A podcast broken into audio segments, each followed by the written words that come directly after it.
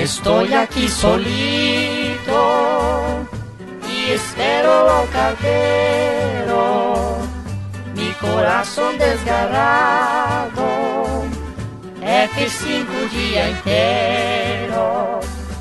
Não despreze este blogueiro con tu pobre conexión.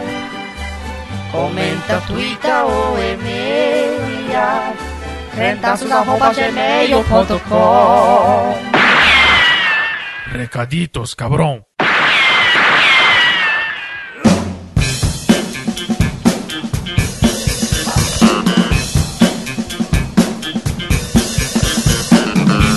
E... Recadito. Uh, estamos aí de novo, pessoal. Para comentar o podcast sobre ensino religioso nas escolas. Que surpreendeu Podcast número pessoas, 52. Né? As pessoas ficaram, nossa, um tema sério no Crentaços. Eu não sei se isso era um elogio ou se, né? Acham que a Também, né? gente é um, um bando de Bando de retardado. né? É, um bando de bagunça, baderna. Então a gente vai ler e comentar os comentários. Vários comentários foram deixados. Eu até fiquei surpresa, hein? Um número bem É. grande de comentários. Foi. Acho que o tema é um tema que as pessoas não estavam esperando, aí muitas pessoas não tinham familiaridade com o tema, resolveram deixar seus, seus sentimentos, suas, suas impressões. Foi. Continue assim. É, eu não participei no programa por não ser um, um estudioso, né? Eu não sou um professor também. Mas agora eu vou dar uns pitaquinhos aí no comentário do pessoal. E já começando, começa com o Marcos Matias, que deixou o que tem uma foto horrorosa. Sempre fico com medo dessa foto dele. É o, o que parece um brinquedo de parque de diversão em decadência. Põe uma foto normal, cara. Não precisa ser de pessoa, mas põe uma flor, põe uma tulipa de foto, qualquer coisa. Esse boneco é muito feio. E ele comenta. Dá pra dizer que a periodicidade do podcrente está religiosa. Sim, desde novembro de 2014, Eu fui atrás hoje disso. sempre sai um podcrente no mês. Você foi pesquisar também hoje isso? Eu tinha pesquisado, acho que tipo semana passada, quando ele postou o Ah. comentário. Daí eu memorizei que foi o do Teorias da Conspiração Gospel. Exatamente. Fui Então- atrás e conferi.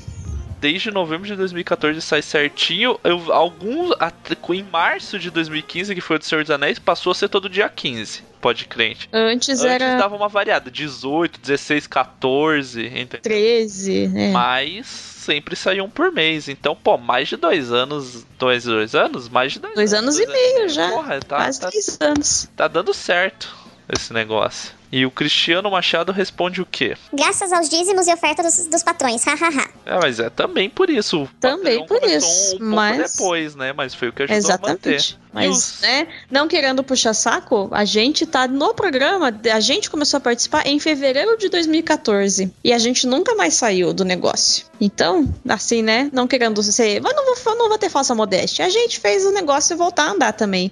Cristiano sozinho não tava aguentando mais. A gente deu um gás, deu um gás pra parada aí. Valeu, valeu o investimento missionário da igreja que nos mandou para o Criantaços, né?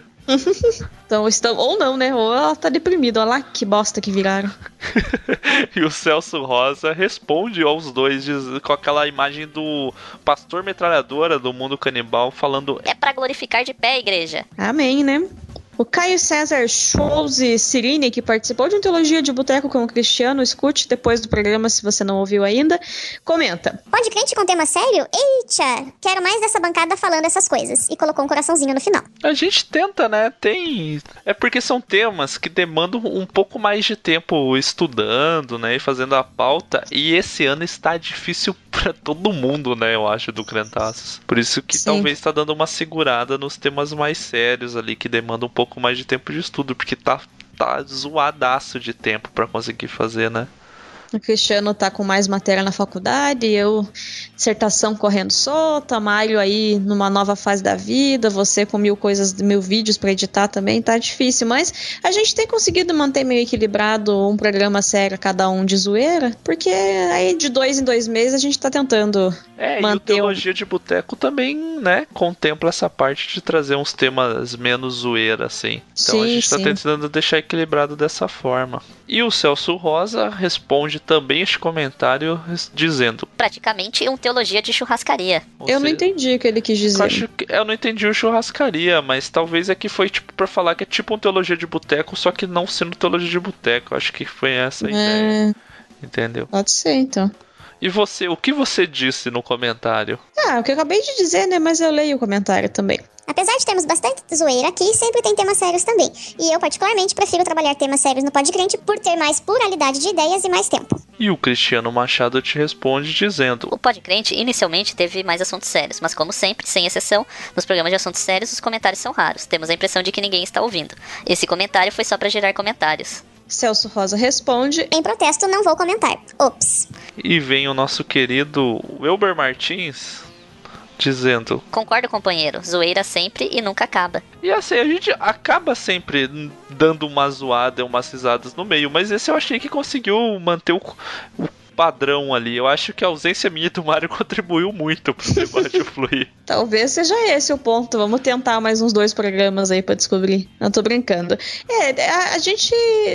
Realmente, né? É que ah, o outro programa que foi sobre educação também não tem muito, né? Disso, infelizmente, na educação do Brasil não há muitos motivos para nos fazer rir. Então, talvez seja esse o problema também, né? O Vinícius Nogueira Pereira respondeu. Eu diria que os episódios de músicas que me edificam e os de literatura acabam tendo um tom tão sério quanto este, como o V de Vingança, por exemplo. Mas é claro que, com o elenco que tem, o potencial cômico do Podcrente deixa a gente na expectativa de temas descontraídos, embora o bom humor esteja sempre presente. Então, eu concordo. Eu acho que os de música, o que a gente dá a dica, é o V, eu acho que até o Senhor dos Anéis, embora tá, é bem rola solto o programa assim, a gente acaba trazendo bons boas comparações e trazendo para um tema mais sério. É que é muito engraçado, a gente sempre fala, tipo, a- o não tem acontecido, eu acho, nos programas desse ano, mas no de 2016 pra trás que a gente sempre falava, por mais que era um tema zoeira, aí tipo a gente doava o programa inteiro, tipo, teorias da conspiração gospel, e no final a gente tinha puta lição de moral que caía assim de, olha, que absurdo, isso acontece porque as, Uhum. tem igreja, tipo, sempre caía pra isso. Então é muito A gente engraçado. fechou vários programas com lição de moral por muito tempo, né? E daí agora tá vindo mais bagunçado. Talvez a lição de moral vem no meio e a zoeira no final. Então tá, tá indo. Mas eu tô muito feliz, particularmente, com o formato que tem sido os programas. A gente tá mais soltão, assim, e, tipo, tá sendo bem o que a gente é mesmo. E eu acho que era esse, obje é esse o objetivo que a gente procura. Não, não tem muito roteirão, não, assim. Tem E não pauta, somos mas- personagens também, né? Exatamente. E o Cristiano responde Paradoxo do Podcrente. Sério, ainda que zoado, zoado, ainda que sério. E ele complementa, o Cristiano Machado responde a ele mesmo, complementando o próprio comentário, porque poderia ter feito em um, né? Mas talvez o déficit de atenção não permitiu. E ele colocou: É importante ressaltar o fato de que seriedade não é sinônimo de ausência de bom humor. O Felipe Amorim vem e responde. De Vingança é parte da trilogia que eu participo, hahaha. eu gosto tanto daquele podcast que me dá vontade de pôr no currículo. Imagina.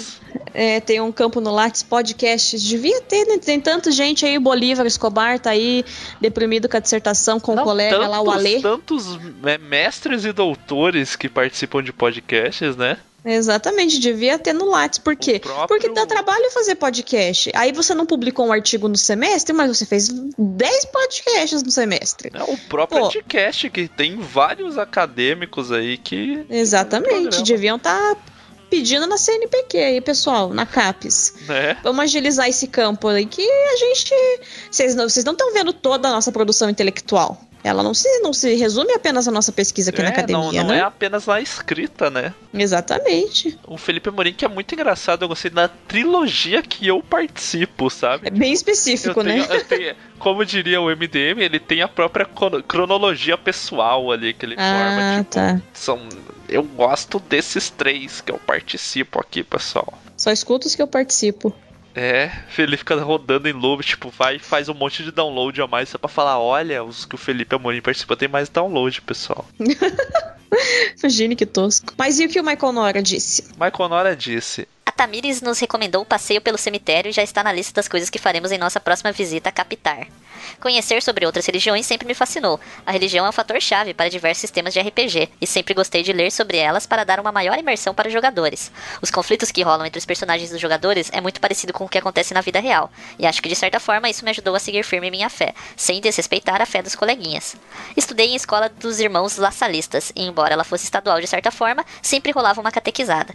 Excelente programa, mandei para os mesmos três amigos da outra vez. Estou tendo fazer com que eles comentem aqui. Eu acho que ele quis dizer estou tentando fazer com que eles Sim. comentem aqui. Beijos a todos e que Muradinho, forjador de almas, o pai dos anões, no- nos dê força para lutar contra os deuses malignos, Tederro e Duergar. Viu? A ficção imita a realidade. Hahaha. Abraço seus indos. Eu achei muito legal a construção. Você vê como que a experiência pessoal de cada um consegue trazer uma interpretação diferente, né? Sim, é, eu- a, a gente não, não tem, né, muitas experiências com RPG, exceto a vez que o Mario mestrou e foi um fracasso, mas talvez seja realmente interessante, principalmente esses RPGs que vão para um lado medieval, né, que daí tem o bardo, tem as religiões célticas, as religiões nórdicas, então eu imagino que há realmente muita, porque, por exemplo, a religião celta e a religião nórdica, só elas entre si já são muito diferentes, né, aí tem um cara que vai para uma, um cara que vai para outra, chega um cristão ali no meio da parada, eu imagino que seja realmente conflitante no RPG o, o fator religião, né? É, Que daí um faz magia, o outro não faz. Como que funciona, né? personagens Sim. diferentes, né? Exatamente. E que tomara que dê certo pro, pro Maicon e pra Helenice virem no final de semana pra poder ver o vir no passeio, né, do cemitério, porque é uma vez por mês só, então que dê certo pra eles um dia. É bem legal mesmo. E o Pablo é sim, é bem interessante, é é um passeio que vale a pena pra você curitibano que não fez ainda, vale a pena. E o Pablo Simão comenta: Eu sou um dos que achava que o ensino religioso já estava bem obsoleto ou só ligado às escolas confessionais. Acho que, como o Felipe apontou, é importantíssimo eh, que antes de falar estritamente sobre religiões, trabalhássemos posturas éticas. Falar sobre preconceito, pluralidade, etc. Gostei do programa e das intervenções da Sofia. Hahaha, abraço. Exatamente. E é o que é a proposta do ensino religioso é essa. Vocês trouxeram, né, a base curricular do que é para ser a matéria e é exatamente isso, entendeu? Uhum. O que foge a isso, o que vira que as situações em que acontece proselitismo são as que estão erradas, tipo, não é o padrão, não é o que é para ser, não é o que é que foi definido que tem que ser o ensino religioso.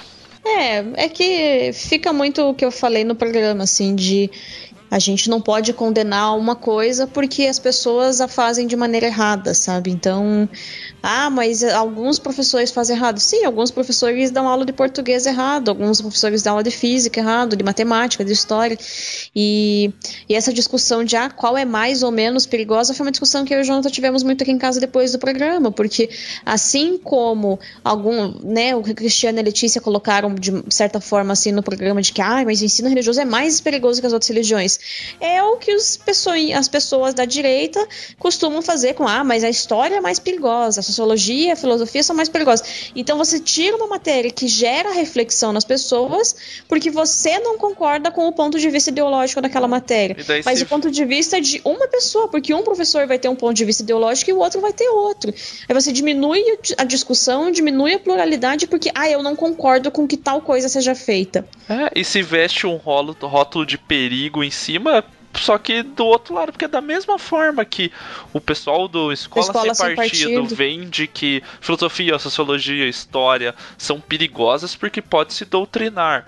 Daí falar que o ensino religioso é perigoso porque se pode. Não é a mesma coisa? É exatamente a mesma coisa. Por que a gente não pega e senta? Vamos ler a base aqui curricular. O que, que é pra ser abordado? É pra ser abordado tal coisa. Ah, não tá sendo. Daí a gente tem que ver o motivo que não tá sendo abordado isso.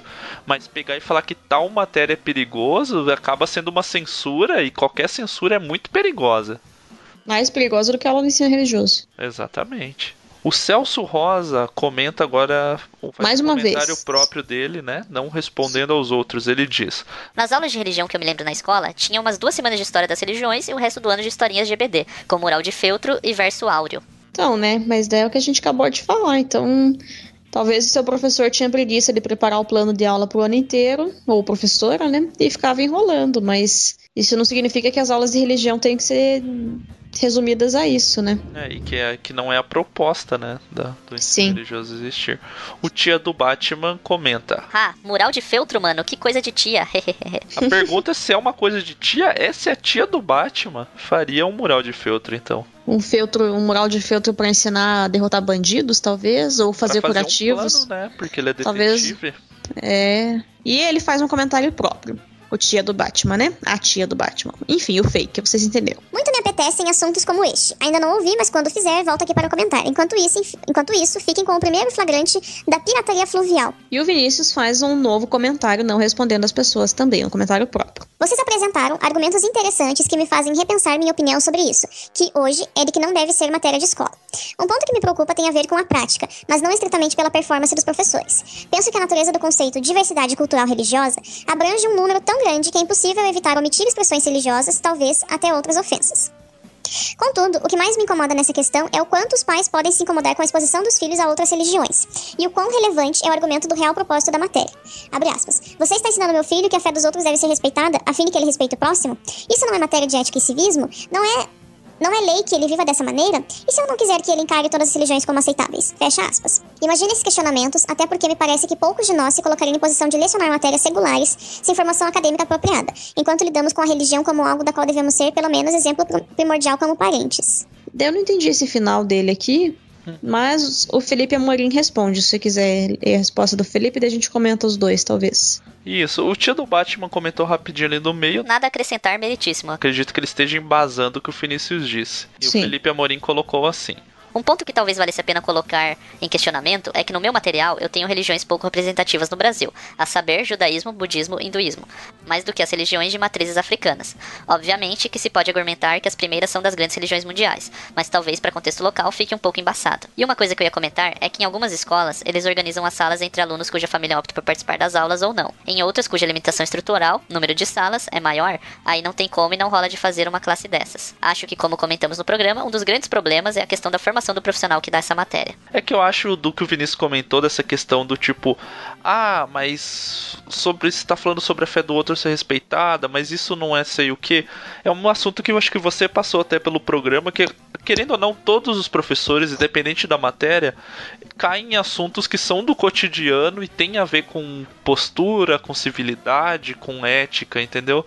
Então, Uhum. tipo, não tem como falar, ah, mas isso é de tal matéria. Sei lá, o professor de matemática, o cara dá um tapa na orelha do outro e ele vai falar, ah, não, eu só posso explicar números, sabe? Sim, é o professor Felipe é que fala isso, eu acho. Ali, né? Tipo, ele não é uma máquina, ele não é um tutorial do YouTube, sabe? Que vai ficar Sim. falando.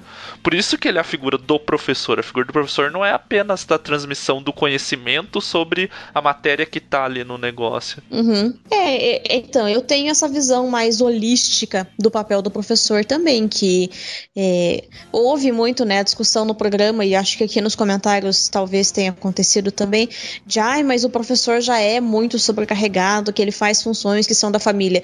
Eu acho que o professor, assim, em alguns casos, ele acaba ficando com toda a carga, seja por uma família de periferia, que a criança tá no, sei lá, foi tirada da família e tá no abrigo, ou de uma família de classe média altíssima que os pais relegaram a criança para a escola e não se importam. Aí o professor está com toda a carga por um problema estrutural da família da criança.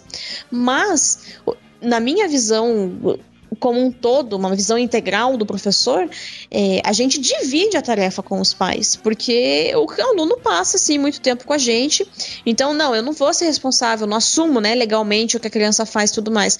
Mas eu sou responsável por ensinar como conviver, não importa se a minha aula é de educação física ou minha aula é do laboratório de ciências. Eu vou ensinar a respeitar o coleguinha, a dividir espaço, a dividir a, a mesa, a não derrubar o penal. Ah, mas isso é coisa que as mães têm que ensinar os pais, os tios, os avós, que seja, mas não só eles, porque não é só de casa que essa educação vem, ela tem que vir primeiramente de casa, mas ela é reforçada na escola, porque em casa você convive com o seu primo, com o seu irmão.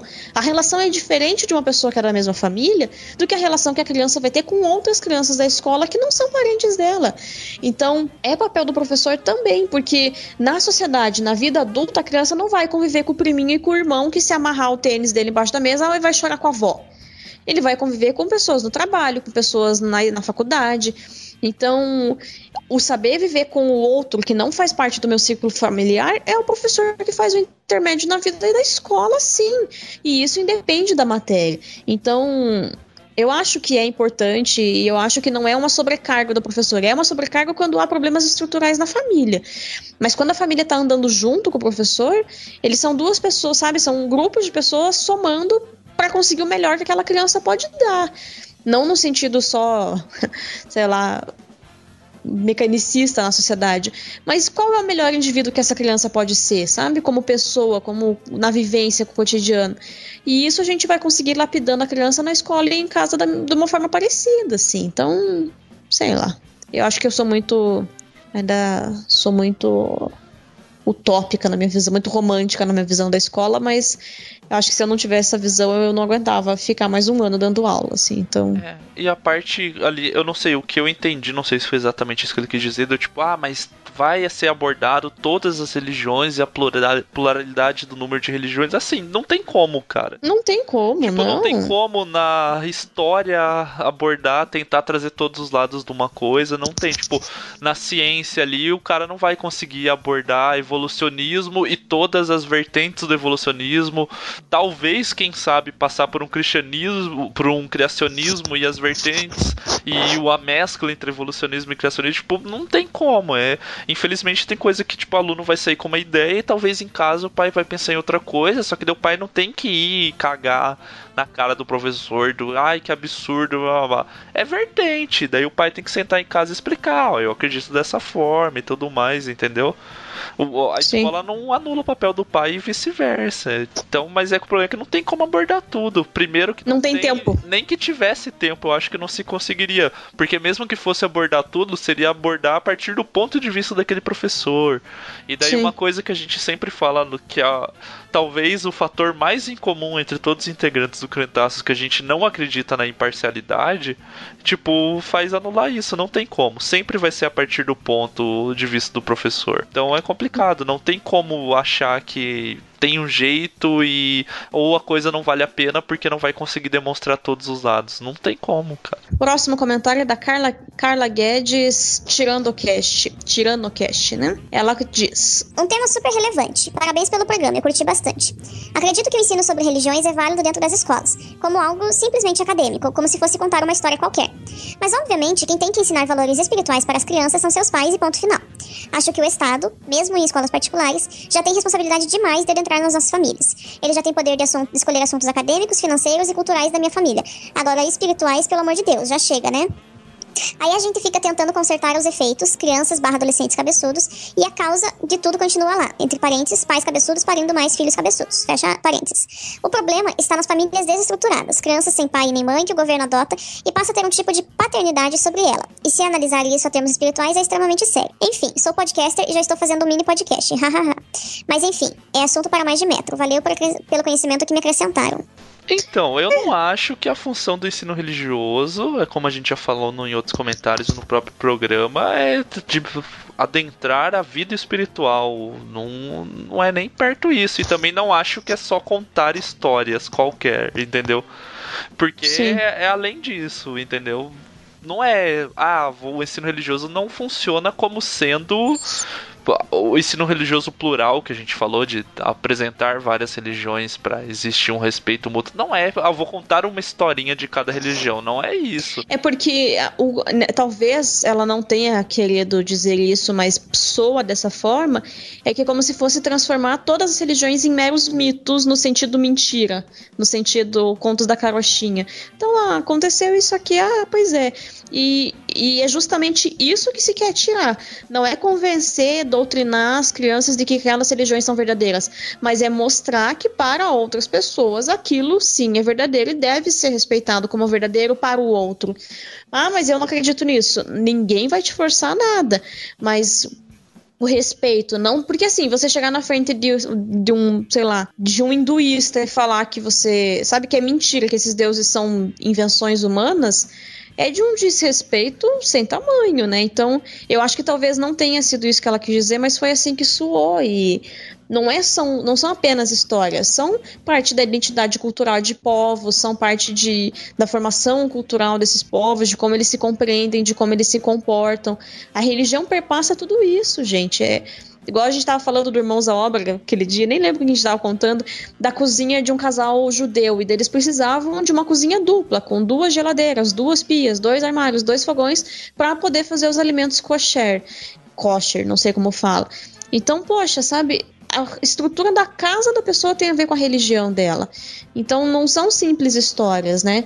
Não é doutrinar, mas também não é diminuir a simples mitos no sentido de mentira as religiões das pessoas, né? É, e essa parte que ela citou do o governo já faz, já escolhe tantos assuntos. Eu não acho que é assim. O governo não é uma não deve ser pelo menos uma entidade separada da sociedade. Ela é a sociedade, entendeu? O Sim, governo, o governo faz é parte, entendeu? E ele tem que, para mim, ele tem que interferir em vários assuntos, porque senão a gente vai ficar se matando, cada um querendo ir para um lado. Sim. O governo tem que ser o norte daquela da sociedade. Né? Para mim, eu caso... pelo menos acredito num estado forte, no sentido assim, eu acho que e, e, pegando só esse leque da educação, que foi o tema do programa, o, do, o governo que faz a base, estrutura ali, o plano de, de. Plano Nacional de Educação. Plano de educação, mas ele é discutido, né? Pelo menos era. Às vezes, né? né? É, pelo menos era discutido e, e, tem que vir da sociedade. E se você tem interesse na área, procure ver, porque tem conselhos de pais e alunos e é, comunidade escolar, então tente ir atrás disso. Se, você tem as, as, as, é, associações de professores, por exemplo, da História, a AMPU, é a Associação Nacional dos Professores Universitários de História. Quando a, a base curricular ia tirar a história do currículo, é, houve uma movimentação bem grande na AMPU, professores de vários lugares, uma professora que é minha professora aqui na Federal do Paraná, é, fez parte, foi em Brasília para se reunir. Então, a sociedade civil ela se organiza também, porque como você disse, né, amor, o governo tem que ser, o Estado tem que ser o reflexo da sociedade. No nosso país tá o reflexo da bagunça que alguma parte da sociedade queria no atual momento, mas é isso que tem que ser, né? A gente tem, a gente constrói o governo desde a Câmara dos Vereadores observando de perto até o governo federal, né? E é justamente para manter esse espírito de sociedade, porque se cada um educa em casa e todo o resto em casa, a gente não tem outra sociedade, viram pequenos grupos dentro de quatro paredes e que não conviver com o resto, entendeu?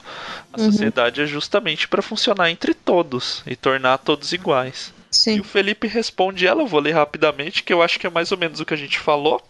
Sim. Mas é importante registrar um comentário dele que é o seguinte: Então, Carla, acho que essa é a questão. O ensino religioso não confessional não entra em questões espirituais. O trabalho tem outro foco. Esse é o princípio primeiro da parada. A gente precisa lembrar também que é justamente essa desestruturação das famílias que fazem as escolas terem que puxar essa responsabilidade. Desde a responsabilidade de dar alimento, de ensinar a organização e responsabilidade com o material, etc. E ela concorda ali embaixo. E vem em seguida o comentário da Cláudia Luna. Ela diz: Super da hora esse podcast. Eu teria me amarrado em assistir todas as aulas de ensino religioso, mas como era escola pública, reticências.